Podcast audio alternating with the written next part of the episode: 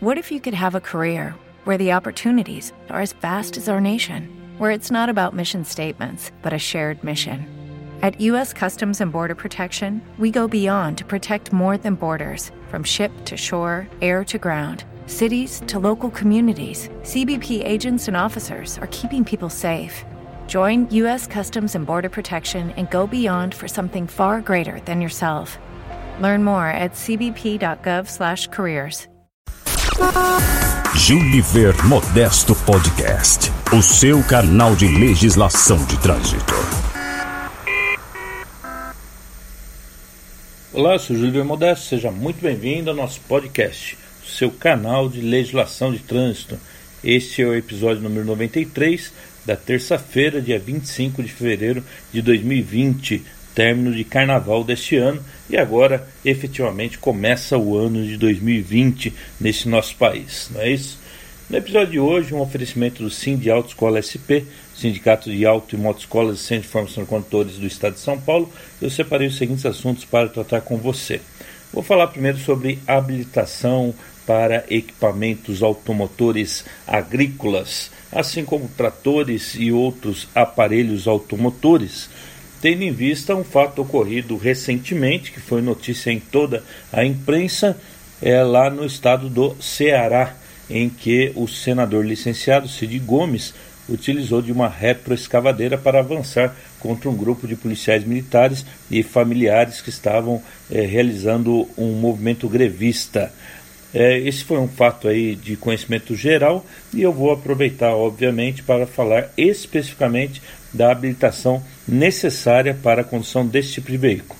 Segundo assunto, conversando recentemente com meu amigo Dr. Rosan Coimbra, que é o presidente da Comissão de Direito de Trânsito da OAB de São Paulo, é, estávamos falando sobre a aplicação cumulativa de penalidades em uma situação é, bem específica no processo de suspensão do direito de dirigir, em que a, a penalidade atrelada de frequência obrigatória e curso de reciclagem é obrigatório ou não que a pessoa faça dois cursos quando tiver contra si dois processos de suspensão.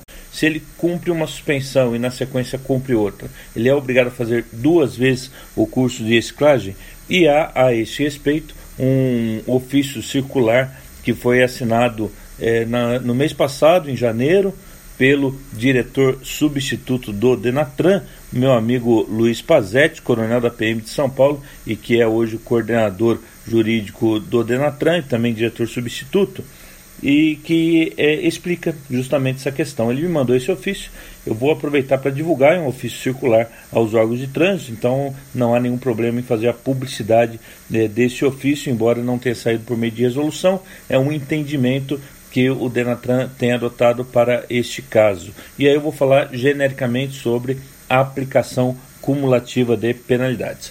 Só um instante que a gente já começa. Juniver Modesto Podcast, o seu canal de legislação de trânsito.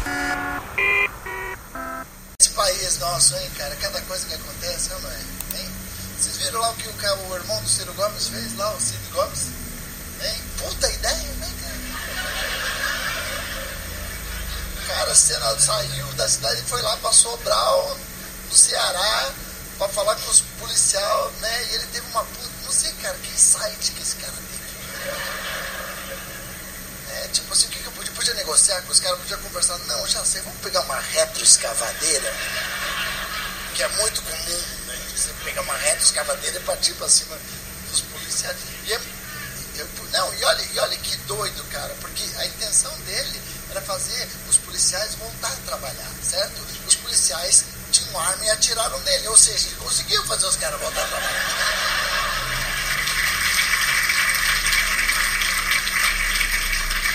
Você vê que o país está no buraco quando um político acha que a solução está numa retroescavadeira. Ninguém pega uma retroescavadeira do nada e sai, tipo. Ele, com certeza ele não tem carteira para dirigir aquela porra. Sorte dele que os policiais estavam de greve. Senão ia tomar tiro e uma multa.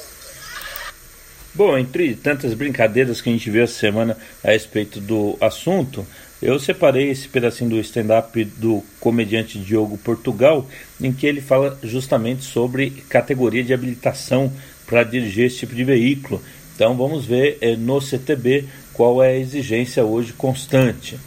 O artigo 144 do CTB diz assim: o trator de roda, o trator de esteira, o trator misto ou o equipamento automotor destinado à movimentação de cargas ou execução de trabalho agrícola, de terraplenagem, de construção ou de pavimentação só podem ser conduzidos na via pública por condutor habilitado nas categorias C, D ou E.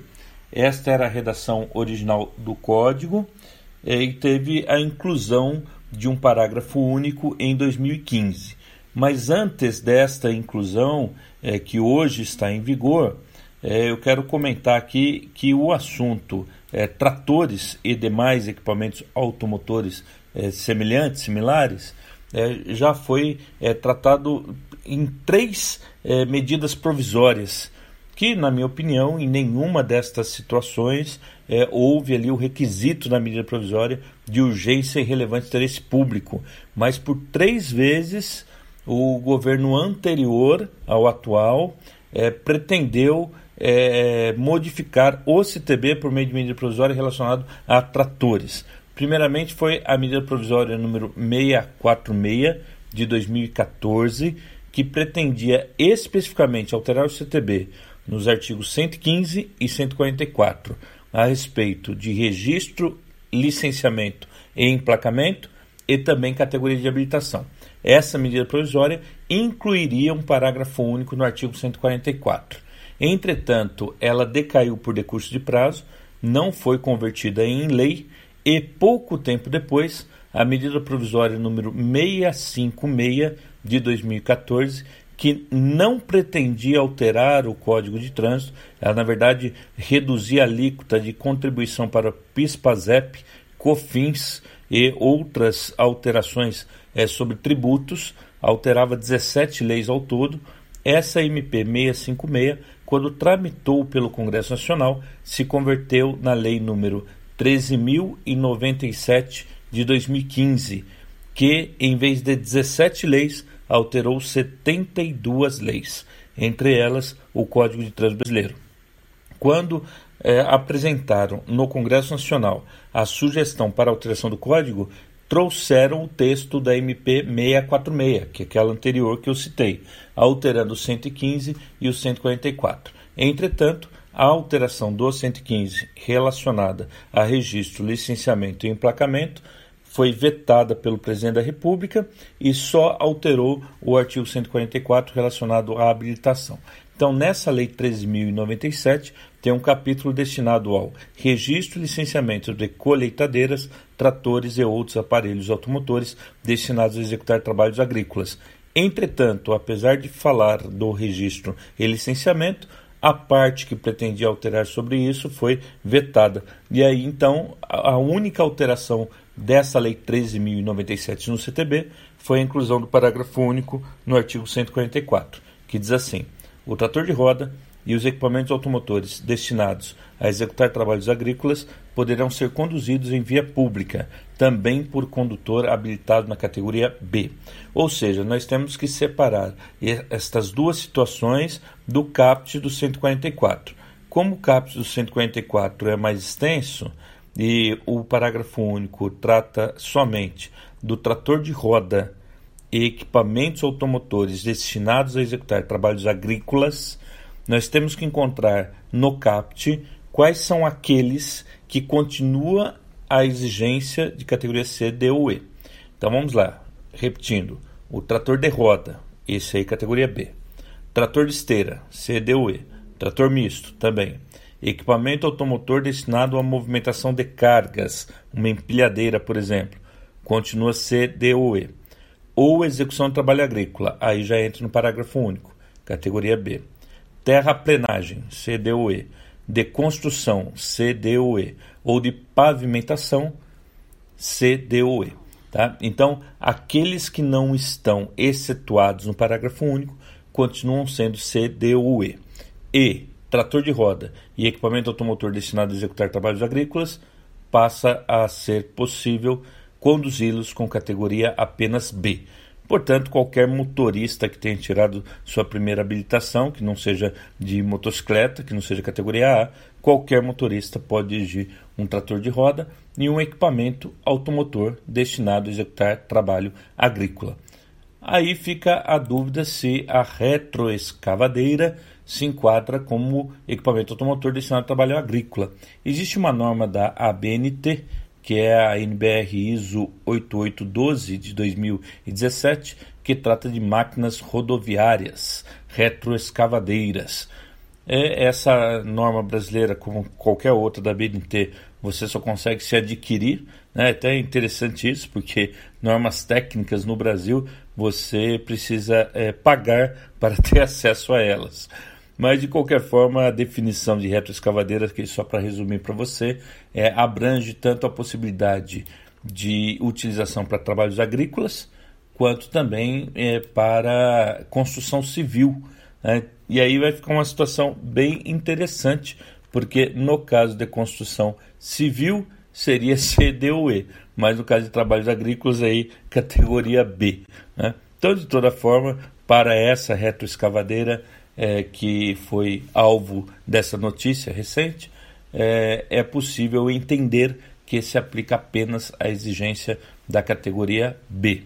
Um outro acréscimo que eu vou fazer aqui é que é, aquela alteração que se pretendia na MP 646 e depois na tramitação da 656, que acabou é, se transformando na Lei 13.097 a respeito de registro, licenciamento e emplacamento, veio com outra medida provisória no ano seguinte, que foi a MP número 673 de 2015, que resgatou a alteração pretendida nas duas vezes anteriores. Mais uma vez, medida provisória. Ela resultou na lei número 13.154 de 2015. A MP pretendia alterar apenas um artigo do Código. A lei acabou alterando 10 artigos. Se você quiser saber um pouco mais sobre ela, entra no site ctbdigital.com.br. No artigo 115 tem um texto meu do lado direito que trata das alterações do CTB pela Lei 13.154. Só aqui por curiosidade, foi a mesma lei que retirou dos municípios a competência para registro e licenciamento de ciclomotores. Também criou umas infrações de trânsito nova, infração do artigo 184, inciso 3, 252, inciso 7. Então, outras alterações que não tem nada a ver com tratores e esses equipamentos automotores. Né? Mas é, em relação ao registro e licenciamento, eu explico nesse texto também, se você quiser saber um pouquinho mais, é, quais são as regras atualmente estabelecidas no CTB por meio da Lei 13.154, tá certo? Então, tivemos aí três medidas provisórias para tratar do mesmo assunto. É, é um tema é, que o Congresso Nacional, principalmente na bancada ruralista, é, normalmente se movimenta a esse respeito. E hoje, em relação à habilitação, para trator de roda e equipamentos agrícolas se aceita a categoria B. Importante destacar que aqui eu estou falando de categoria da CNH, mas obviamente que para se dirigir tanto trator quanto retroescavadeira, quanto qualquer outro aparelho automotor que seja utilizado em construção civil, em trabalho agrícola e tudo mais, há necessidade de um preparo específico, de um curso específico para manusear este tipo de veículo. É, não é porque alguém tem categoria B que ele consegue dirigir esse tipo de veículo, obviamente. Né? Em termos de legislação de trânsito, a exigência é esta, mas existem inclusive normas do Ministério do Trabalho. Uma delas é a norma regulamentadora número 11, que trata é, dos cursos necessários para a operação desse tipo de equipamento, porque obviamente a pessoa vai receber não só informações adequadas para é, o manuseio desses aparelhos, desses veículos, mas também regras de segurança, como por exemplo não poder avançar com esse tipo de veículo sobre pessoas, não é verdade? Juliver Modesto Podcast, o seu canal de legislação de trânsito. Segundo e último assunto, vamos tratar da aplicação cumulativa de penalidades. O CTB, no artigo 266, é, trata do tema e, embora não tenha é, trazido aqui é, para qual penalidade é que se aplica, normalmente ele é compreendido para aplicação de penalidade de multa, mas a gente também pode utilizar esse mesmo é, princípio para as outras penalidades. 266 diz assim: quando o infrator cometer simultaneamente duas ou mais infrações, ser-lhe-ão aplicadas cumulativamente as respectivas penalidades.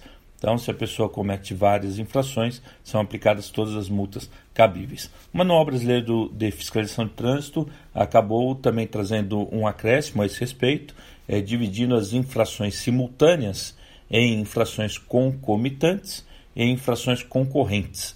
Né? Concorrentes são aquelas que estão disputando entre si, concorrendo entre si, e aí uma acaba absorvendo a outra. Pessoa que transita pelo acostamento para fazer uma ultrapassagem deve ser multado apenas por é, ultrapassar pelo acostamento. Né? E não também por transitar pelo acostamento. É, uma acaba abrangendo a outra. Entretanto, se a pessoa está sem o cinto de segurança e passa o semáforo vermelho, cometeu duas infrações que são concomitantes, é, uma é, não tem relação com a outra necessariamente, e aí são aplicadas as duas multas. São alguns exemplos aqui que, se você é profissional do trânsito, já está acostumado com essa questão. Né? Mas vamos, vamos, avançar um pouco mais aqui em relação à, pena, à penalidade de suspensão do direito de dirigir e também a frequência obrigatória em curso de reciclagem. A resolução do CONTRAN 182 de 2005, que tratava do processo administrativo de suspensão era é, tinha um texto um pouco melhor em relação à instauração de processo é, por somatória de pontos, quando a pessoa, durante o período de um ano, é, tem contra si 20 ou 30 ou 100 ou 200 pontos, porque o artigo 7 parágrafo 1 desta resolução dizia que será instaurado um único processo administrativo para aplicação da penalidade de suspensão do direito de dirigir, mesmo que a soma dos pontos, referido no caput desse artigo, que é o que menciona os 20 pontos em 12 meses, ultrapasse 20 no período de 12 meses. Tá certo? Então, é, se o, o órgão de trânsito avaliar o prontuário do condutor desde o primeiro dia de cometimento da infração que consta daquele bloco até a última infração que vai fazer parte daquele bloco, e eh, nesse bloco tiver um interregno de 12 meses, pouco importa se a pessoa atingiu 20, 30, 50, 100 ou 200 pontos, vai ser um único processo.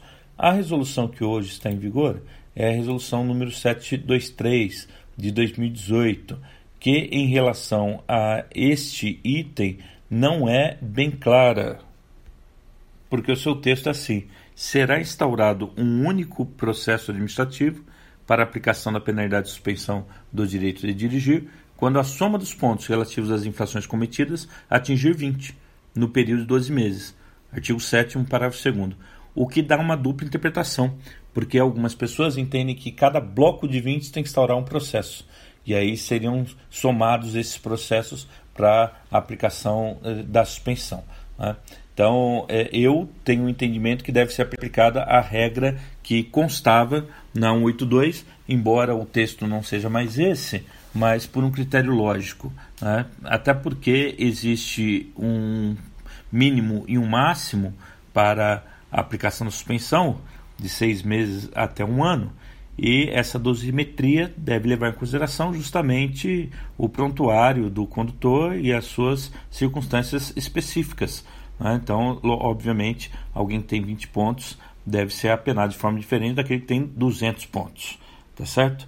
Agora, além dessa questão de somatória de pontuação, também existe eh, a seguinte situação: a pessoa tem somatória de pontuação e comete uma infração que por si só gera suspeição.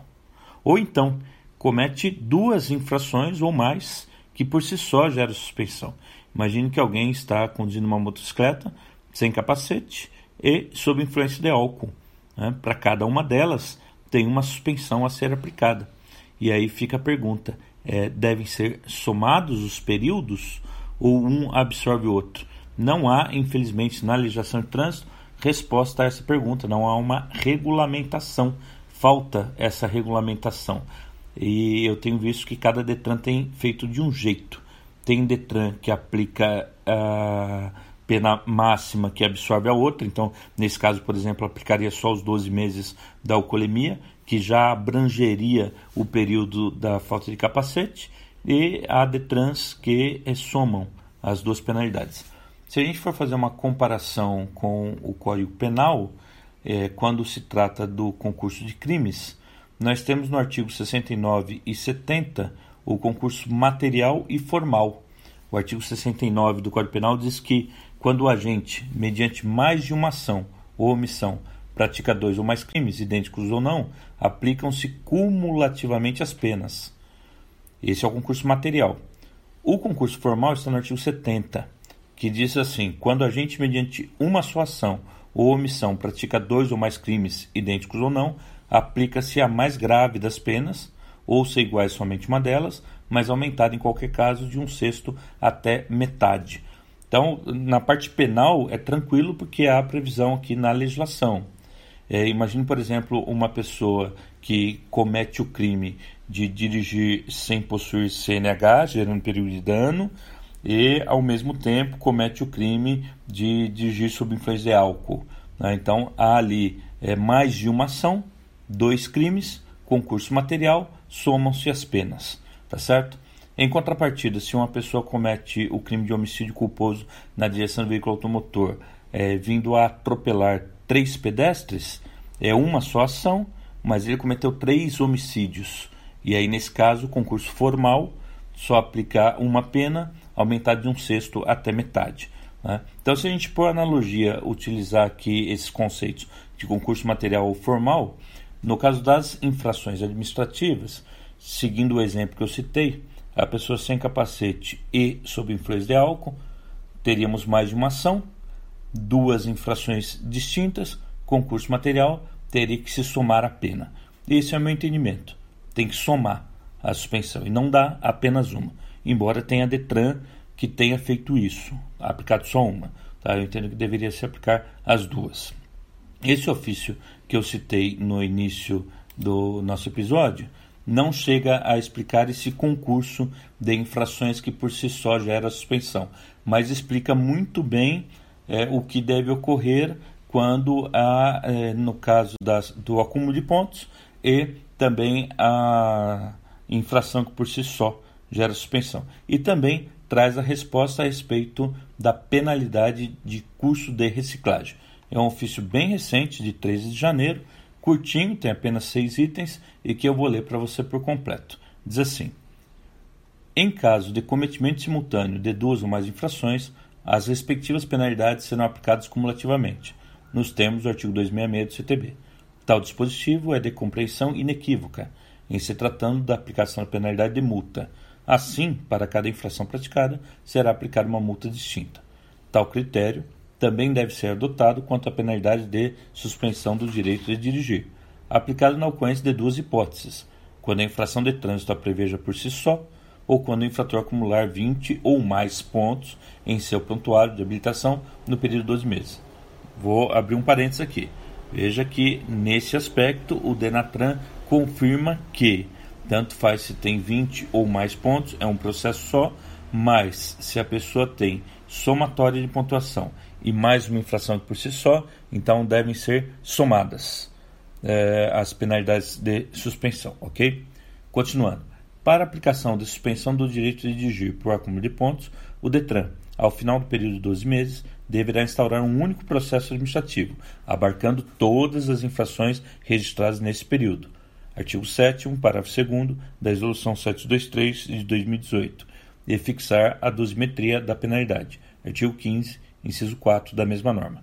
Verifica-se que, nos termos do artigo 268.2 do CTB, a penalidade de frequência obrigatória em curso de reciclagem apresenta-se como acessória à de suspensão do direito de dirigir. Em razão disso, seria forçoso concluir-se que, a cada penalidade de suspensão aplicada, o infrator deveria submeter-se a um novo curso de reciclagem. Contudo, à luz do princípio da razoabilidade, sempre que o infrator cumprir sequencial e ininterruptamente mais de uma penalidade de suspensão do direito de dirigir, mostra-se adequado que lhe seja exigida a realização de apenas um curso de reciclagem. Tal inteligência decorre especialmente do fato de que o curso de reciclagem apresenta conteúdo programático padronizado, com o intuito de atualizar o infrator sobre as regras de trânsito, notadamente as que dizem respeito à direção responsável e à segurança do trânsito. Portanto, a exigência de submissão sequencial a cursos idênticos implicaria a equivocada presunção de que, embora aprovado no primeiro curso realizado, os assuntos abordados não teriam sido assimilados pelo infrator. Nesse sentido, na hipótese em comento, por expressa previsão legal, artigo 261, parágrafo 2 do CTB, a CNH será devolvida ao infrator após o cumprimento sequencial e ininterrupto de todas as suspensões aplicadas e da aprovação em um único curso de reciclagem. Achei muito interessante esse ofício porque o Denatran está expondo aos Detrans uma regra padronizada do procedimento de exigência do curso de reciclagem que normalmente suscita dúvidas. Então, só reforçando aí, se for sequencial e ininterrupto, o cumprimento de mais de uma penalidade de suspensão, aí é apenas um curso de reciclagem. Se houver um espaçamento entre eles, aí a pessoa tem que fazer mais de um curso de reciclagem, tá certo? Este é o episódio de hoje, espero que você tenha gostado. Um grande abraço e até a próxima.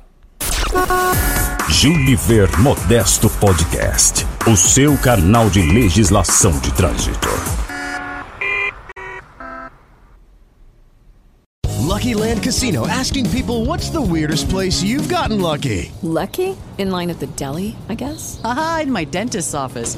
More than once, actually. Do I have to say? Yes, you do. In the car before my kids' PTA meeting. Really? Yes. Excuse me, what's the weirdest place you've gotten lucky? I never win and tell. Well, there you have it. You can get lucky anywhere playing at LuckyLandSlots.com. Play for free right now. Are you feeling lucky? No purchase necessary. Void where prohibited by law. 18 plus. Terms and conditions apply. See website for details.